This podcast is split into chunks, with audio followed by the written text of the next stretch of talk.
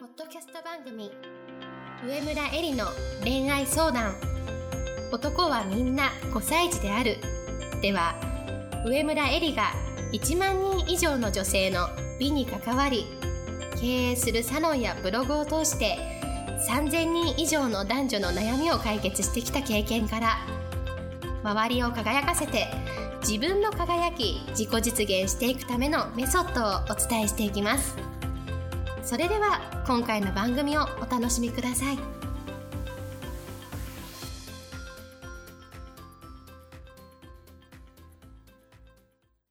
こんばんは上村えりです今日もポッドキャスト上村えりの恋愛相談男はみんな5歳児であるを始めたいと思いますそれでは今日の質問をお読みします私は今片思いをしている男性がいます。まだ知り合いレベルで友達という関係までもたどり着いていません。もっと言えば、その男性は広い意味で言えばサービス業で、私はお客という立場になり、なかなか友達レベルまでにもなりません。知り合いの関係から友達、何か共通の趣味のために一緒に出かけたり、食事に行ったりできるようなヒントになることを教えていただけますでしょうか？というご質問をいただきました。今日のテーマは、モテる女、モテる男の共通点というテーマでお話ししたいと思います。このサービス業の気になる男性ということですが、この質問をいただいて勝手な想像なのですが、バーテンダーさんかなと思ったんですが、間違っていたらごめんなさい。今は私はお酒をやめてしまったんですけれども、20代の頃は本当のお酒が大好きで、当時住んでいた自宅から徒歩3分くらいのところに一人でよく通っていたバーがありました。で、そのバーテンダーさんからいろんなお話を聞いたんですけれども、バーテンダーさんはお客様と付き合うこともよくあるそうです。でね、このバーテンダーさんもね、結局って、結局っていう言い方おかしいんですけれども、えっ、ー、と、お客様だった看護師の方とご結婚されて、今赤ちゃんも生まれているっていう感じで、で、いくらね、サービスをする側とお客様という関係でも、男女ですから、理性を超えて人を好きになるということはいくらでもあるわけです。で、バーテンダーさんってすごくかっこよく見えるし、話は聞いてくれるし、お店に行けばいつもそこにいてくれるしって、仕事だから当たり前なんですけど、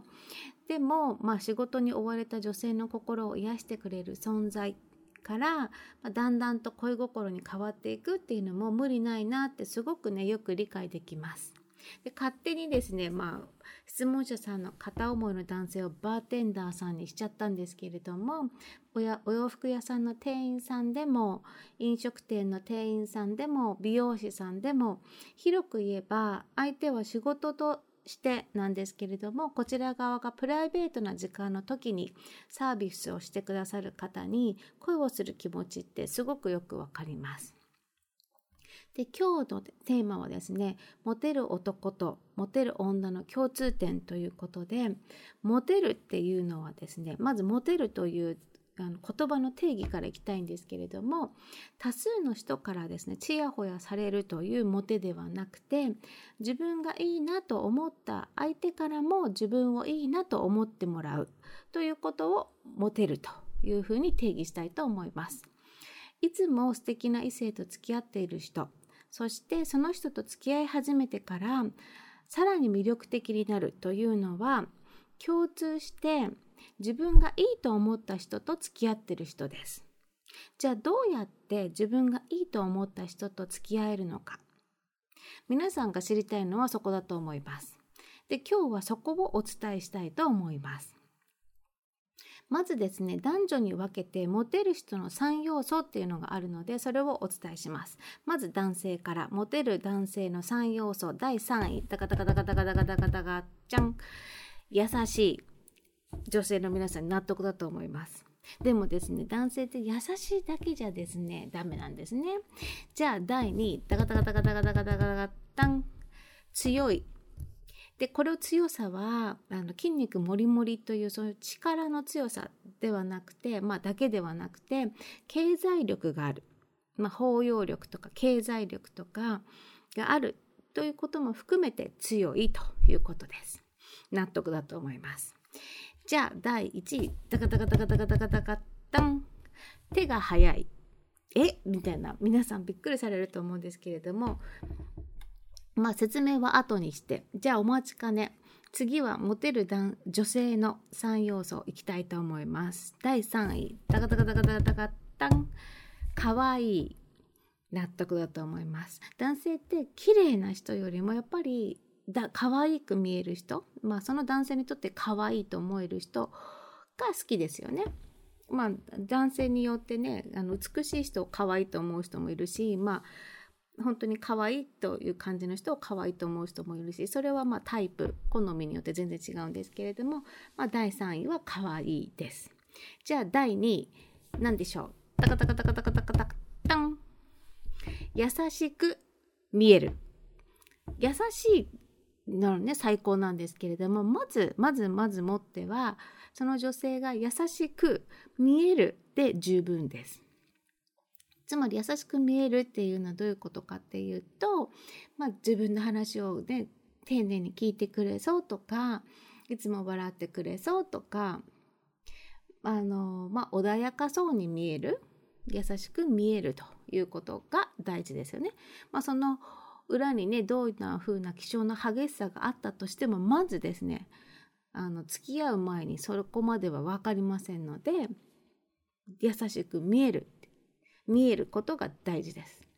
じゃあ第1位。タカタカタカタカタカタン。手が早い。そうなんです。女性のモテる。3要素の第1位も。男性のモテる。3要素の第1位も手が早いと。いうことなんです。じゃあこの手が早いというのはどういう意味なのかというのをですね今からお話をしていきたいと思います。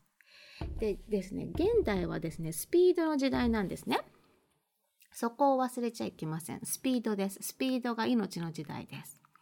昭和の時代もっと言えばスマホが普及するまでっていうのは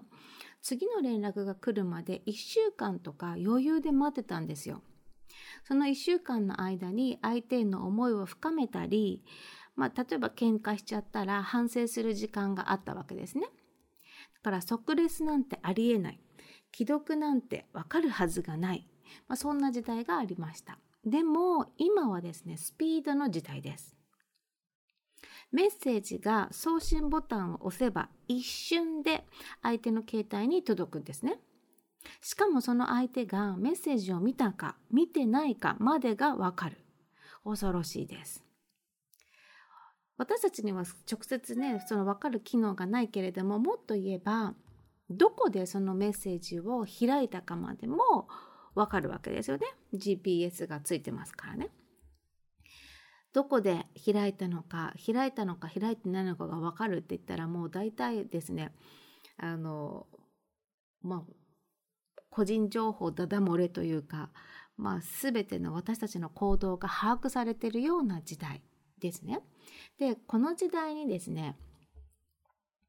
この人素敵だなと思ってそこから心の中でその感情を大事に大事に大切に育てていても一向に相手は伝わらないし自分が心の中で好きだなとか思っている間に手の早い女がやってきてあっという間に手をつけられてしまう。そんな環境に生きていることまず私たちはそういう環境にいること環境を知ることそこを忘れてはいけません。この環境に生きていることこの環境でサバイブしなきゃいけないことを忘れてはいけませんじゃあここで言うところの手が早いこの手が早いという言葉の定義なんですけれどもすぐに相手を誘い出して誘惑する女のことを言っているわけではありません。手が早い第1位って聞いた時に私そんな不自然なみだらなことできませんわとか思った方がいたらこの時代はサバイブできません。女の人の手が早いというのはどういうことかっていうと自分の行為を表に表す。その行動が早いということです。繰り返しますね。女の人の手が早いというのは自分の相手のへの行為を表に表す。その行動が早いということです。じゃあどういう行動なのかって言ったらこれなんですよ。まずですね自分がいいなと思った男性がいたらその男性の目を1秒長く見つめるまずここからです1秒長く見つめる。目が合った時の1秒って相当長く感じますから相手にもあれ？ってこの人なんかやたらと目が合うなってなんか気になるなってそういう要素をね残せるわけです。そして話ができる機会があったら相手の話を男性が喜ぶさしすせそを適度に使いながら相手の話をよく聞く。このカウンセリング用語に傾聴っていう言葉があるんですけれども漢字で書くと傾くそしてあの聞くっていうのは耳辺にあの解くっていう字で傾聴っていう言葉があるんですけれどもまさに相手の心に自分の体の方向そして五感の全てを傾けて聞くということです。相手が何を言いたいのかなとか言わんとしているのかなってことを想像なしながらしっかりと耳を傾ける。相手の話がを聞いて、あ、私もそれし分かりますとか言って相手の話に乗っかることじゃないです。ここ要要注意です。相手の話に乗っかって話を楽しく広げていくことじゃなくて、まずは聞く、傾聴する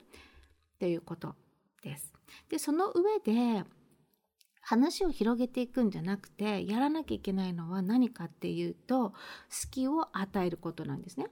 だ隙を与えるのを言葉で言うと何て言うかっていうと「え私もやってみたいです」「私も行ってみたいな」とか「ぜひ誘ってください」「次へ行く機会があったらぜひ私にも声かけてみてください」っていうふうに相手が誘いやすい好きを言葉で伝えてさらに態度としてはニコニコしているニコニコしてさらに男性に好きを見せるということなんですね。よくノリのいい女性だとその相手の話に乗っかっちゃって広がっちゃって盛り上がったみたいなのがあると思うんですけども決して盛り上がることとモテることって全然別なんですね。盛り上がったってモテないです。大事なのはモテるために大事なのは相手に自分のプライベートに入ってきてもいいっていう隙間が見えることなんですね。その好きっていうのは私もやってみたいなとか行ってみたいなとかぜひ誘ってくださいっていう明確な言葉です。明確な言葉です。男性はすごく臆病だし自分から負けの戦いに挑む男性はほとんどいません。その上でそれを理解した上で言葉で分かりやすく伝えてあげると表情を読み取ったり態度を読み取ったりすることがとても苦手な男性にも分かりやすく自分が相手に好意を持っているということを伝えることができます。だから好きっていうのは隙間のことです。この人を誘っても断られないと男性が思えるようなあなたのプライベート空間に入っていっても大丈夫というようなそういう入り口隙間が見えるということです。でこれを態度でやれば目を合わせた時1秒長く相手を見つめることそして言葉で言えば私もやってみたいな行ってみたいなぜひ誘ってくださいと明確に伝えることです。それで男性の手が早いということは何かって言ったらやたらめったらいい女に手を出すということではありません。男性の手が早いっていうのはまず女性の自分への行為に気づくことそしてすぐにお誘いすることこの行動を起こすということです。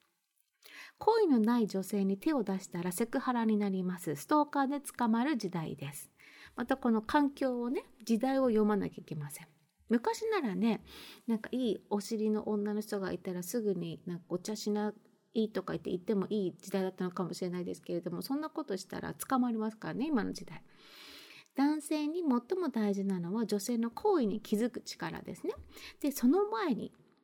もちろんあの第3位と第2位を忘れちゃいけないわけですよ。優しくて強くないと目も合わせてもらえませんのでまずそこを鍛えないといけません。